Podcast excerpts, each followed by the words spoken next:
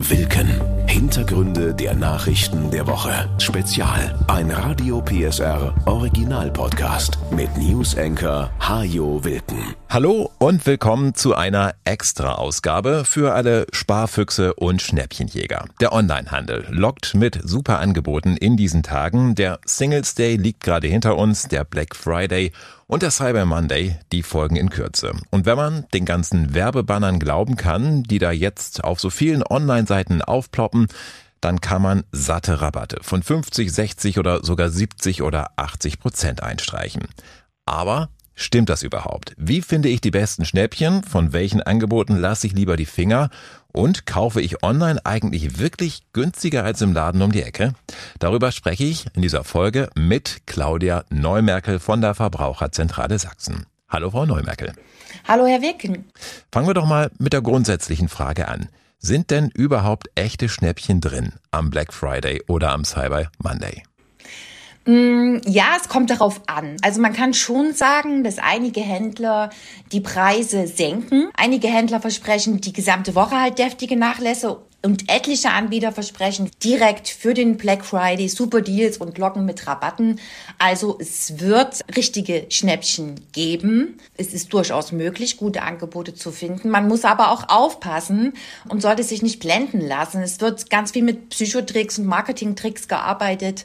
Das heißt, dass nicht jeder Rabatt so hoch ist, wie er angibt zu sein. Es gibt Statistiken, die sagen, dass circa 10 Prozent im Durchschnitt gespart werden kann. Aber es gibt Abweichungen nach unten und nach oben. Wie erkenne ich denn, ob ein Produkt einen guten Preis hat? Das ist in der Tat ein bisschen schwieriger. Das Allerwichtigste von vornherein, Angebote schon vorab checken. Man sollte sich, wenn man sich eine Ware rausgesucht hat, sollte man genau recherchieren und den Preis längerfristig beobachten. Und am besten nutzt man dafür diverse Preissuchmaschinen. Also exemplarisch jetzt nur zu nennen wären zum Beispiel Idealo oder billiger.de. Es gibt aber auch noch weitere.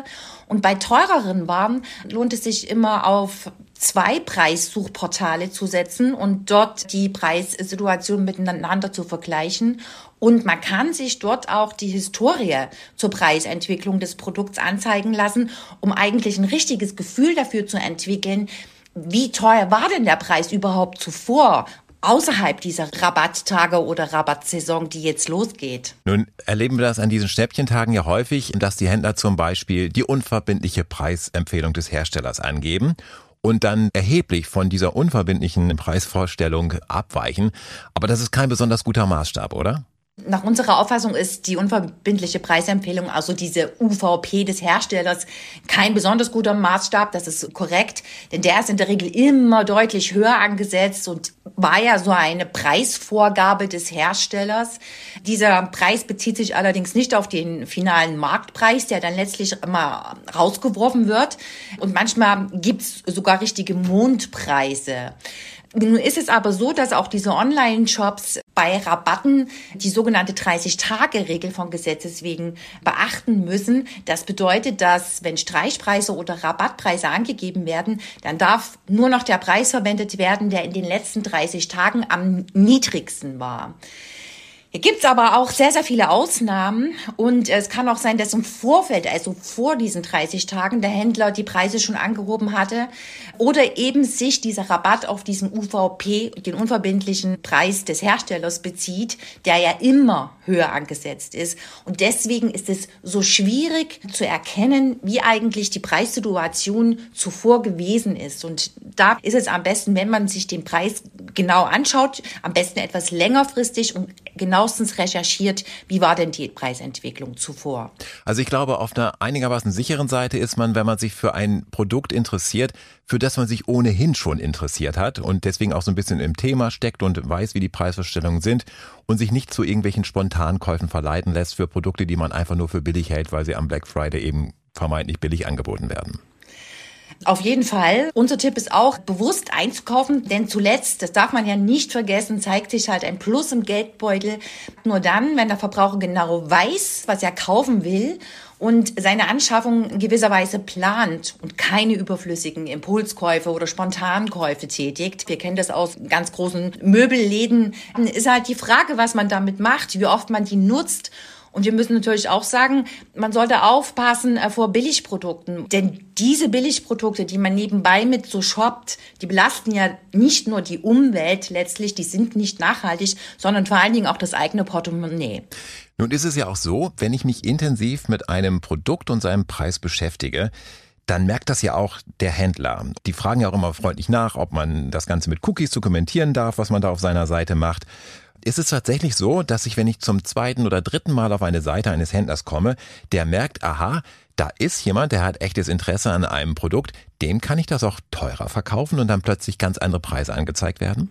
Ja, also das zeigen die Erhebungen und Erfahrungen.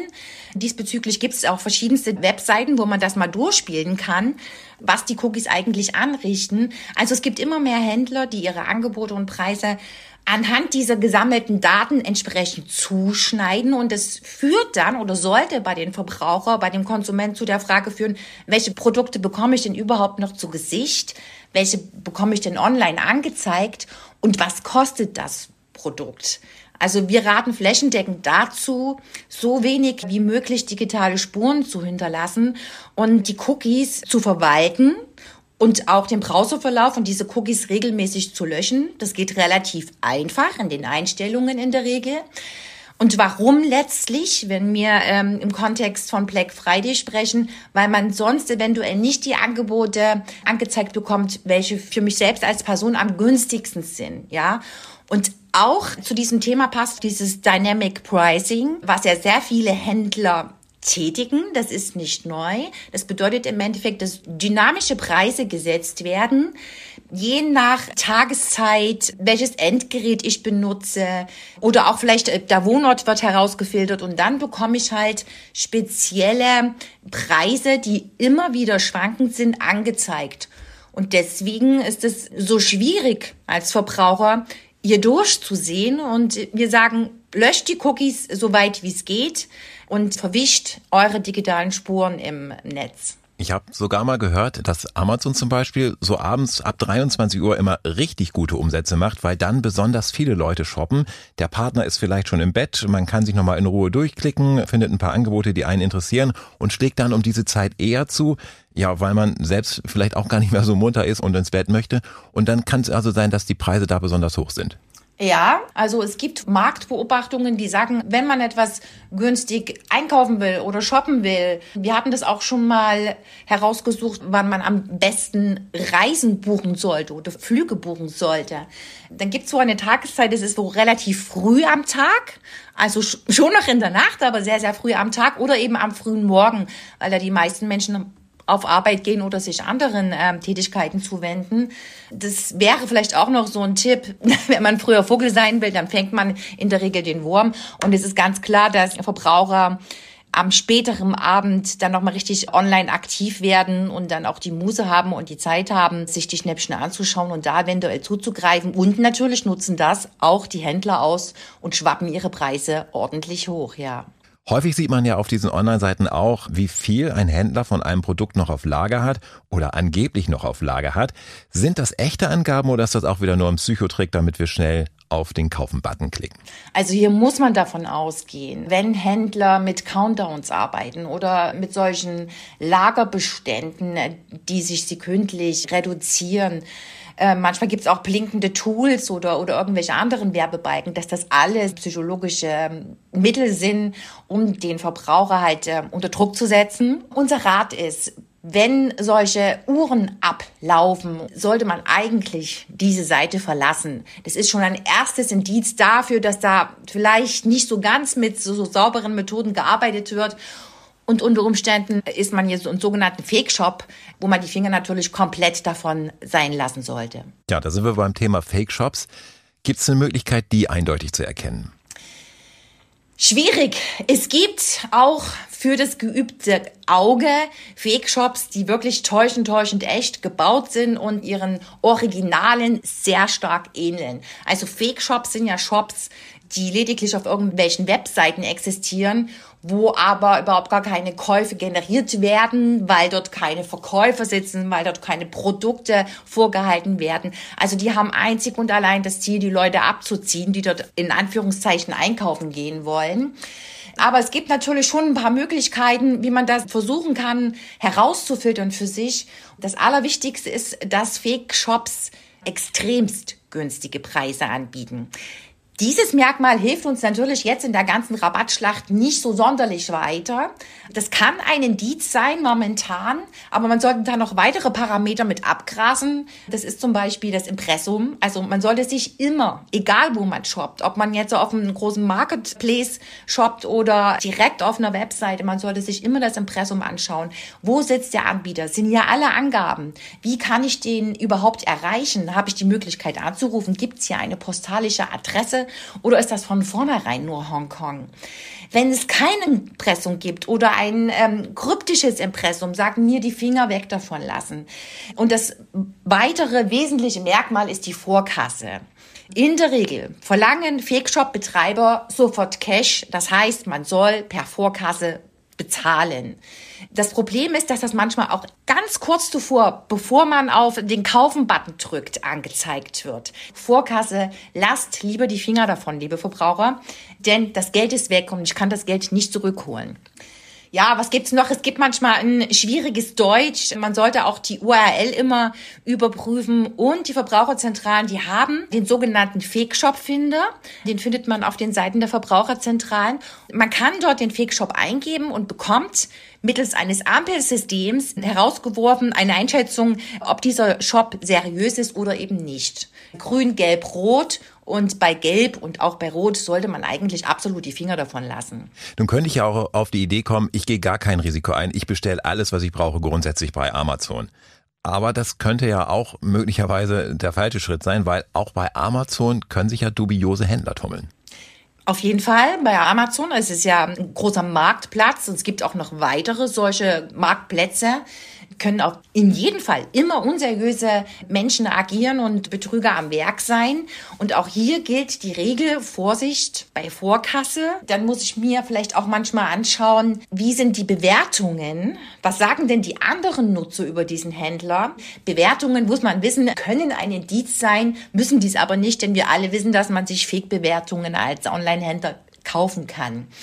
Aber wenn der Anbieter sowieso schon schlechte Bewertungen hat und die Mitteilungen der anderen Kunden dort relativ nachvollziehbar sind, dann ist das wohl ein sehr, sehr deutliches Indiz dafür, wenn vielleicht noch ein paar andere Parameter mit hinzukommen, dass es sich hier um einen unseriösen Händler handelt. Bei positiven Bewertungen, ja, da wird's tatsächlich noch mal ein bisschen schwieriger. Braucht man Menschenverstand und auch ein bisschen Fingerspitzengefühl und müsste wahrscheinlich mal generell äh, grundsätzlich im Netz recherchieren, was denn zu diesem Händler gesagt wird.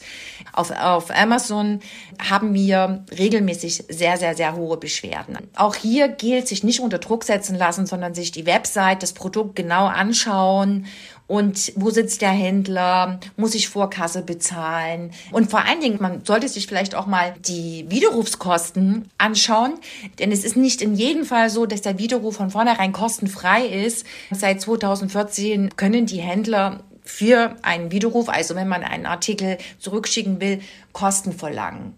Und das mindert natürlich dann eventuell ähm, den Rabatt oder dieses super Schnäppchen, was der Händler dann aufgeworfen hat. Apropos Rücksendung, kommen wir von den Fake-Jobs vielleicht nochmal zur Schnäppchenjagd.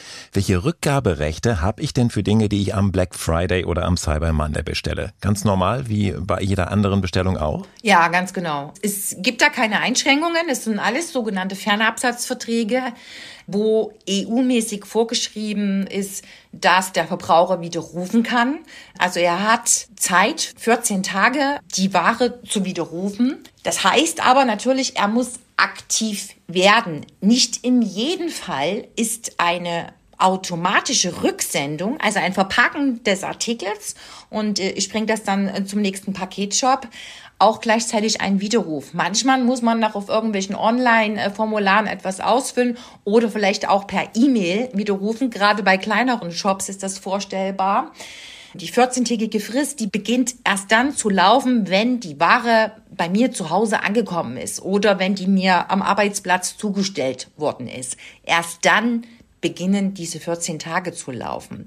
Und wenn ich etwas zurückschicke und widerrufe, dann sollte ich mir dafür auf jeden Fall diesen Beleg, den der Paketdienstleister mir mitgibt, aufbewahren weil da erspart man sich am Ende vielleicht Probleme, wenn das Paket nicht angekommen ist. Frist von 14 Tagen heißt aber auch, wenn ich jetzt zum Beispiel am Black Friday Weihnachtsgeschenke shoppen möchte, dann riskiere ich, dass die den Beschenkten möglicherweise nicht gefallen und die ich dann aber Ende Dezember nicht mehr zurückgeben kann. Ja, das ist in der Tat so.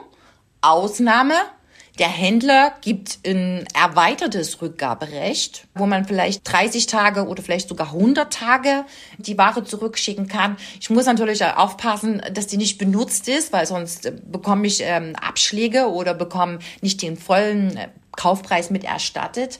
Aber wenn ich jetzt für Weihnachten shoppe und die Lieferfrist, das Lieferdatum wird jetzt auch relativ zeitnah, zum Beispiel in der kommenden Woche mir angegeben, dann muss ich schon ein bisschen rechnen, denn der Beschenkte, wenn ihm das nicht gefällt, kann es durchaus sein, dass die gesetzliche Widerrufsfrist dann schon verstrichen ist und ich auf der Ware sitzen bleibe.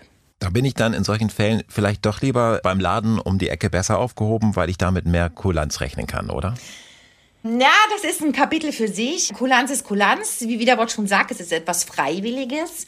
Ich habe, da gibt's nach wie vor noch so einen wahnsinnigen Irrglauben, wo wir auch nicht wissen, wo dieser herrührt. Ich habe, wenn ich etwas im stationären Handel kaufe, kein gesetzliches Widerrufsrecht. Es gibt zwar noch ein, zwei, drei Ausnahmen, zum Beispiel, wenn ich mir eine teure Küche kaufe oder ein Auto, vielleicht auch mal Autohaus, ist ja auch der stationäre Handel und ich finanziere dieses Produkt mit einem Darlehen, dann kann ich auch den Kaufvertrag später rückgängig machen, indem ich widerrufe. Aber grundsätzlich ist das, was ich im Laden, im stationären Handel erwerbe, da ist ein Widerruf nicht möglich. Und da bin ich tatsächlich auf die Kulanz angewiesen. Und da sollte man sich im Vorfeld erkundigen und sich das vielleicht auch am besten schriftlich geben lassen, dass ich etwas zurückgeben kann. Es gibt Shops, größere und kleinere, die machen das auf jeden Fall, die haben damit gar keine Probleme, aber es gibt auch viele, viele Händler, die können sich das gar nicht leisten, weil die ja mit diesem Umsatz auch kalkulieren und rechnen. Also das muss der Verbraucher schon im Vorfeld eruieren, kann ich das zurückgeben äh, nach Weihnachten oder wie sieht das bei euch aus? Letzter Punkt vielleicht noch, wenn ich jetzt ein echtes Schnäppchen finde, aber zu spät finde, weil ich einfach äh, zu spät dran bin und das ist ausverkauft. Habe ich dann irgendwelche Rechte? Also kann ich vom Händler verlangen, dass er die Ware nochmal bestellt und mir zum Schnäppchenpreis verkauft? Nein. Außer ich habe einen Vertrag geschlossen, aber wenn ich nur irgendetwas finde, was zum Beispiel mal der Händler vor ein paar Tagen dort angeboten hatte, er das aber momentan, just in der Sekunde, wo ich gerade kaufen will, nicht mehr vorrätig hat, habe ich ja noch keinen Vertrag mit ihm geschlossen und dann kann ich ihn dazu nicht zwingen. Es herrscht in Deutschland, Gott sei Dank, Vertragsfreiheit. Was anderes ist natürlich, wenn schon ein konkreter Vertrag geschlossen wurde, dann könnte man natürlich im schlimmsten Falle sogar Schadensersatz verlangen, wenn sich nämlich der Artikel partout nicht mehr am Markt auftreiben lässt. Aber ansonsten kann ich keinen zwingen, dass er mir irgendetwas liefert. Das gilt auch für den Black Friday. Wenn ich da irgendwie um 10 Uhr was sehe und um 11 Uhr ist es schon nicht mehr da, dann habe ich halt Pech gehabt. Das muss man ganz klar so sagen. Dann hat man Pech gehabt. Dann müsste man vielleicht trotzdem noch einmal schauen. Vielleicht gibt's den Artikel dann ein paar Tage später, denn das ist ja erst der Beginn dieser ganzen Rabattschlacht. Da, da folgen ja noch Cyber Monday und auch kurz vor Weihnachten und auch kurz nach Weihnachten werden natürlich die Preise nochmal ordentlich in den Keller gehen. Und dann kann es auch sein, dass die Artikel wieder vorrätig sind. Schnäppchen jagen, aber richtig, damit wir am Black Friday nicht in die Preisfalle tappen. Vielen Dank an Claudia Neumerkel von der Verbraucherzentrale Sachsen für diese vielen Tipps. Und wir hören uns wieder, wenn Sie das erste Türchen am Adventskalender öffnen denn dann am 1. Dezember erscheint die nächste Folge. Das war Wilken. Hintergründe der Nachrichten der Woche mit Newsenker Hajo Wilken. Dieser Radio PSR Original Podcast ist eine Produktion von Regiocast, deutsches Radiounternehmen.